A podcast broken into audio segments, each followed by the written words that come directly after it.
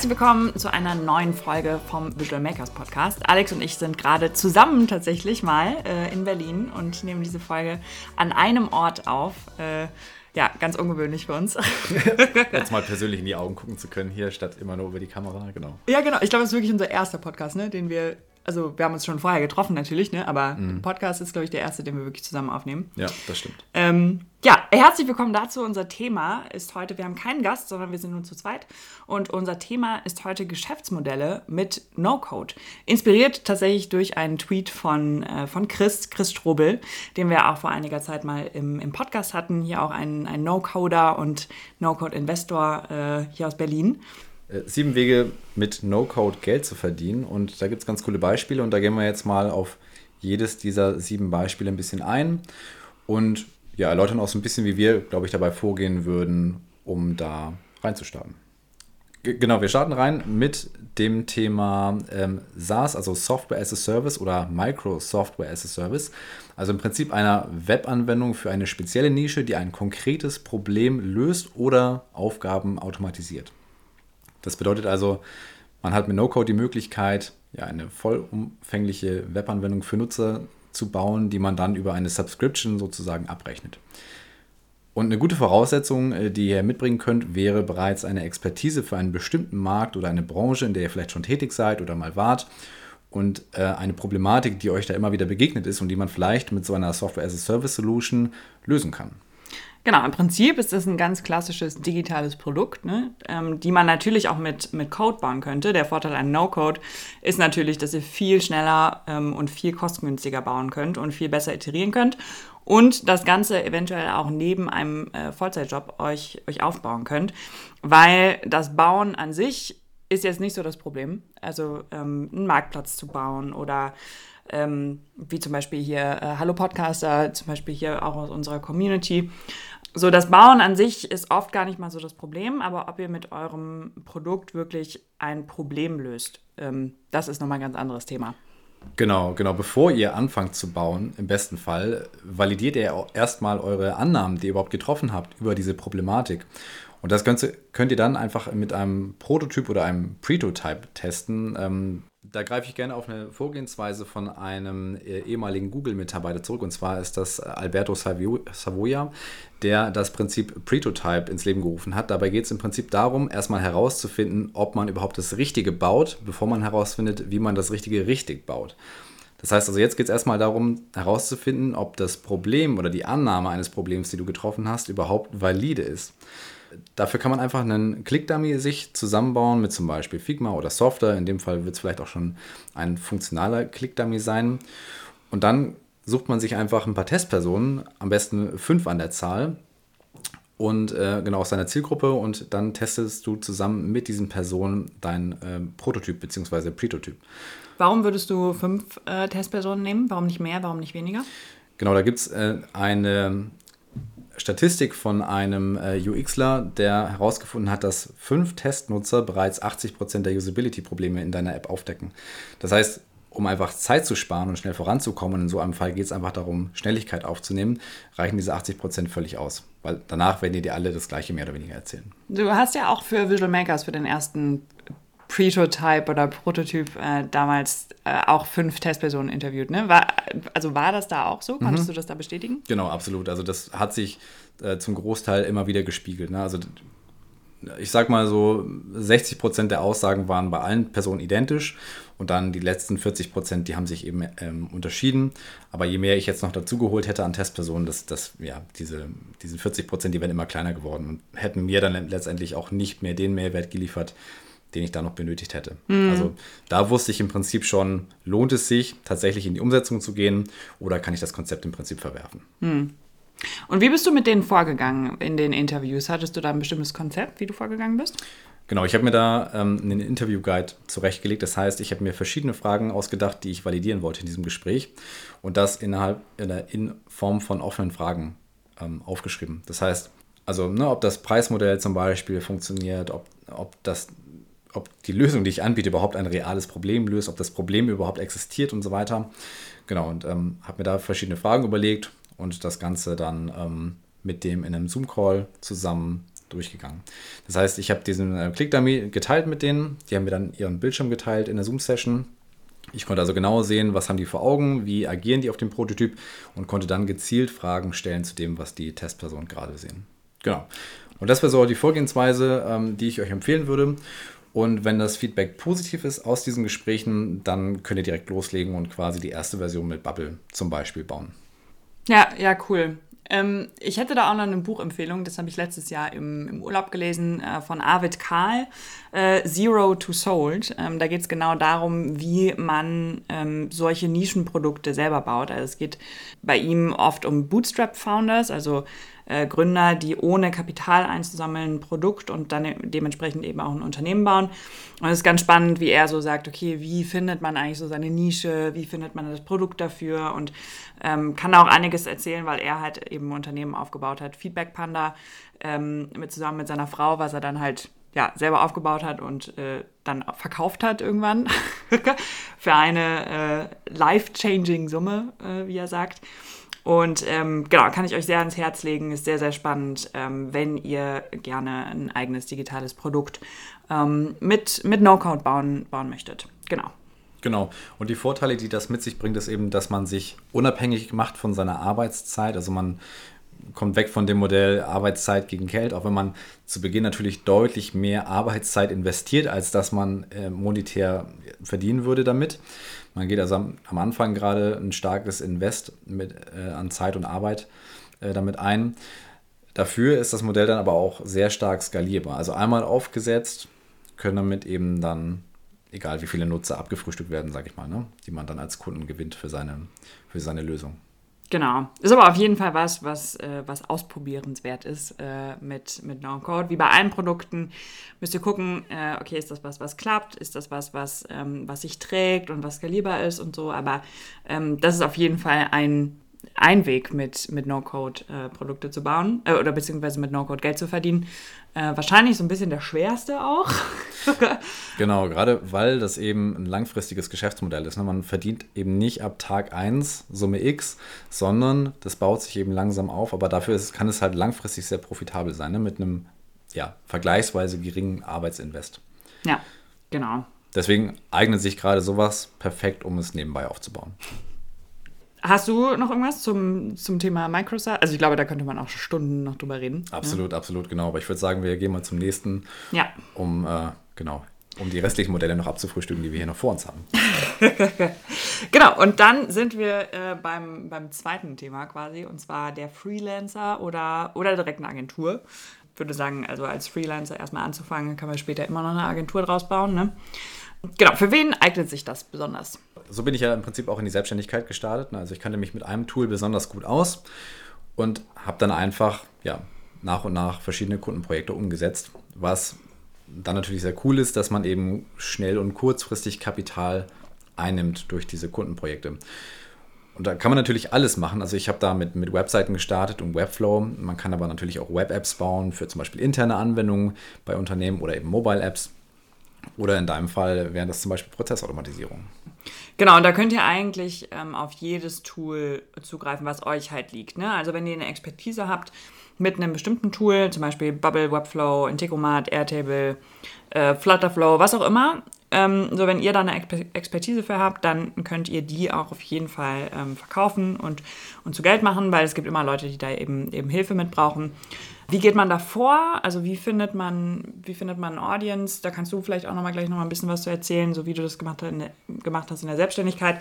Ansonsten würde ich immer sagen, vor allem Reichweite aufbauen und das vor allem durch regelmäßiges Posten auf dem jeweiligen Kanal, der eben gut funktioniert. Also sich ein gutes Netzwerk aufzubauen, ist, glaube ich, so das A und O für jegliches Geschäftsmodell eigentlich, oder? Mhm. Ja, auf jeden Fall. Und genau gerade äh, bei, solchen, bei solchen Kundenprojekten ist natürlich wichtig, überall präsent zu sein, wo sich deine Zielgruppe aufhält. Ne? In diesem Fall wäre es dann vielleicht auch LinkedIn, äh, weil sich da eben äh, viele Businesses aufhalten.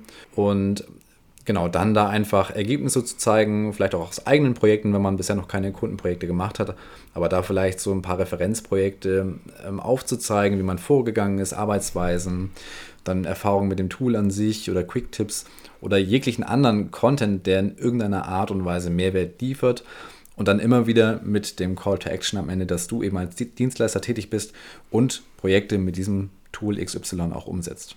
Genau, da gibt es auch einige erfolgreiche Freelancer, mit denen wir, die wir zum Beispiel auch im, im, auf LinkedIn zum Beispiel im Netzwerk haben oder auf Instagram oder so.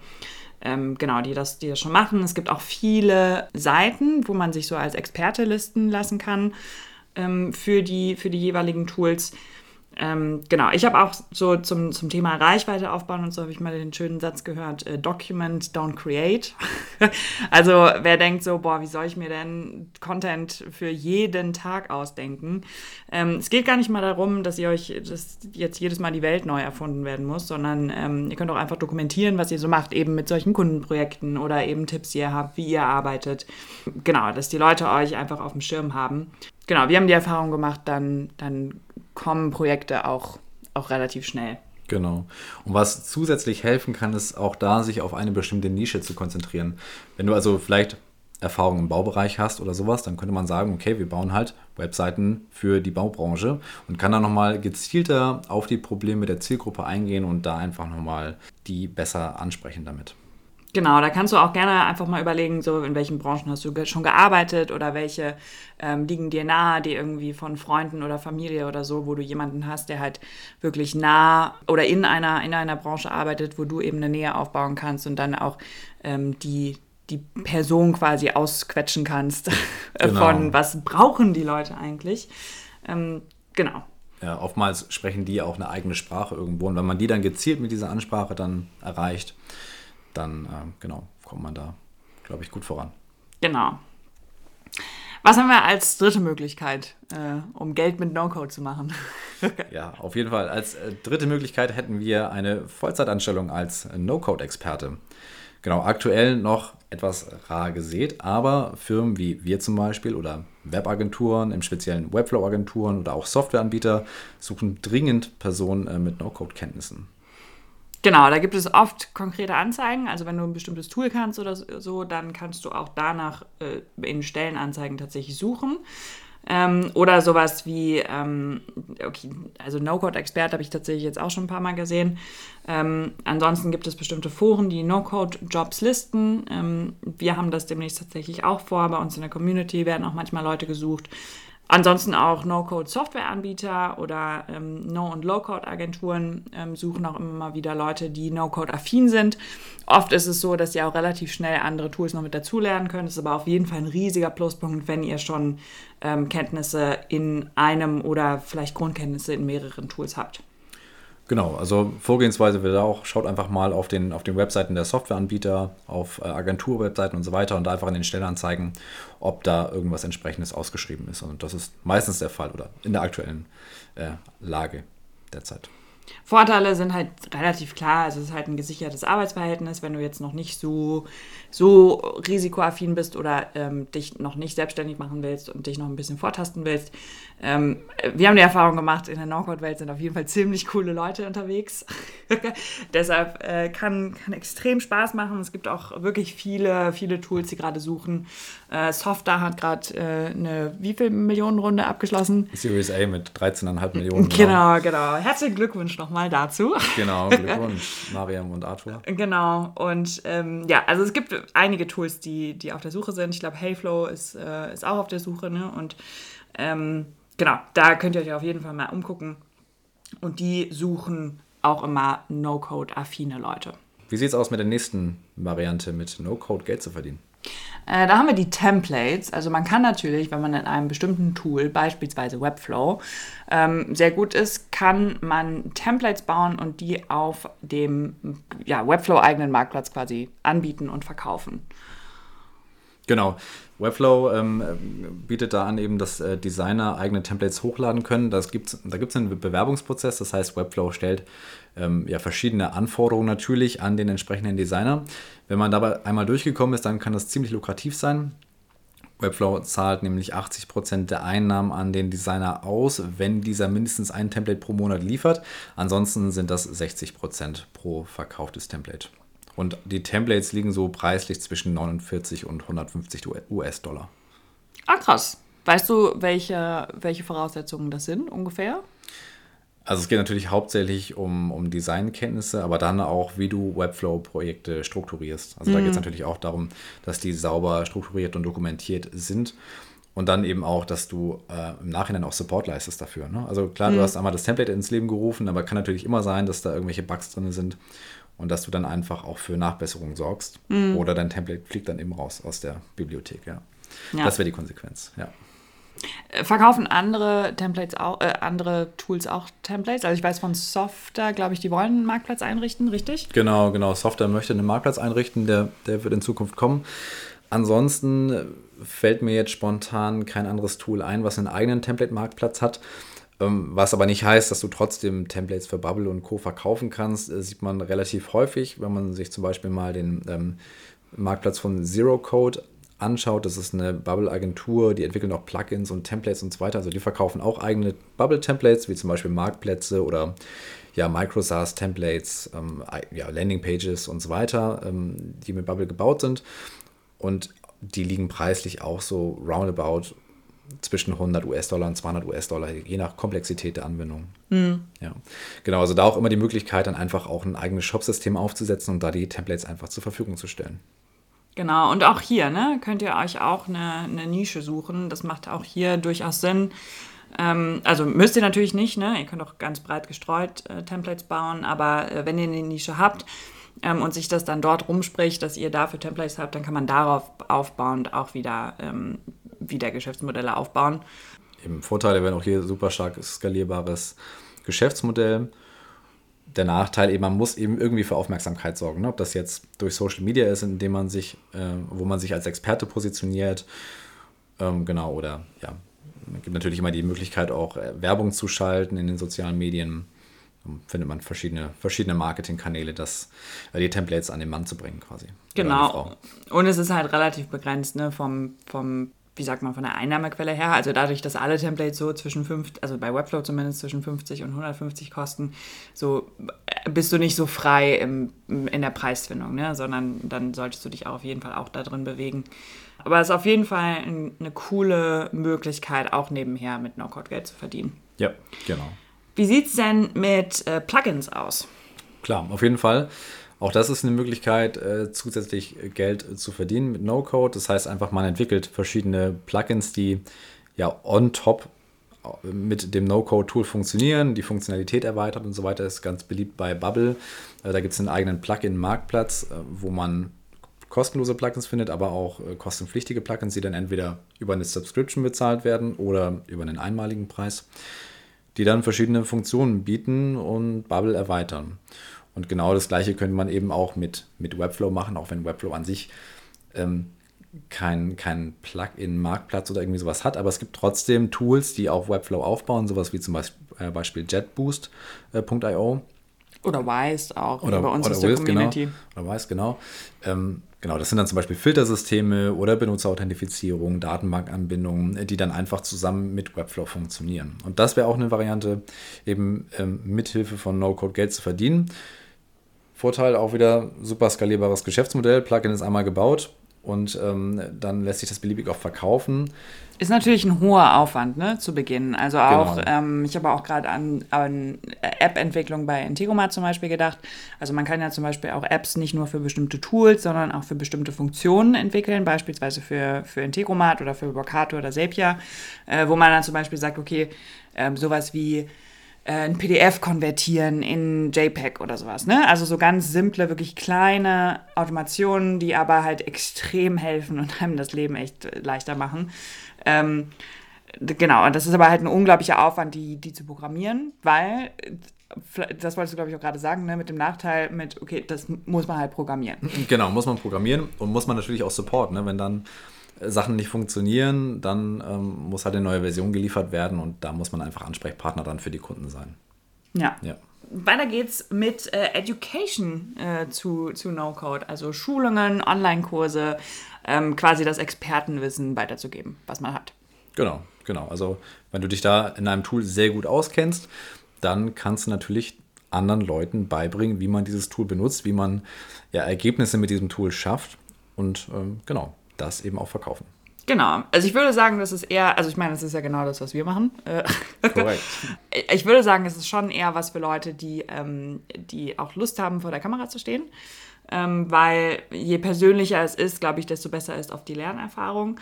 Ähm, und wenn man dann Workshops und sowas macht, dann braucht es auch eine, eine gewisse Geduld ähm, ähm und vielleicht auch ein, gewisses Empathievermögen, wo man dann selber weiß, okay, wie habe ich denn gelernt und auch akzeptieren kann, wenn andere Leute anders lernen äh, als, man als man selber. Ähm, ein bisschen davon abhängig, wie technisch jemand ist ähm, oder wie, wie logisch jemand denkt.